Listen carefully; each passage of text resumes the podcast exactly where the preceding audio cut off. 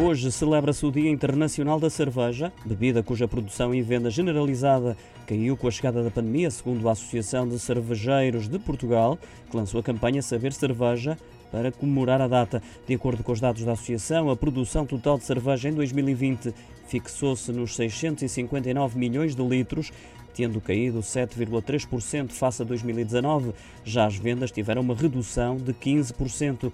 As exportações deste setor fixaram-se em 194 milhões de litros de cerveja, o que corresponde a uma subida de 9% em termos homólogos, devido à reabertura faseada da economia, sobretudo no segundo semestre. Ao nível da União Europeia, a queda na produção de cerveja com álcool também foi uma realidade.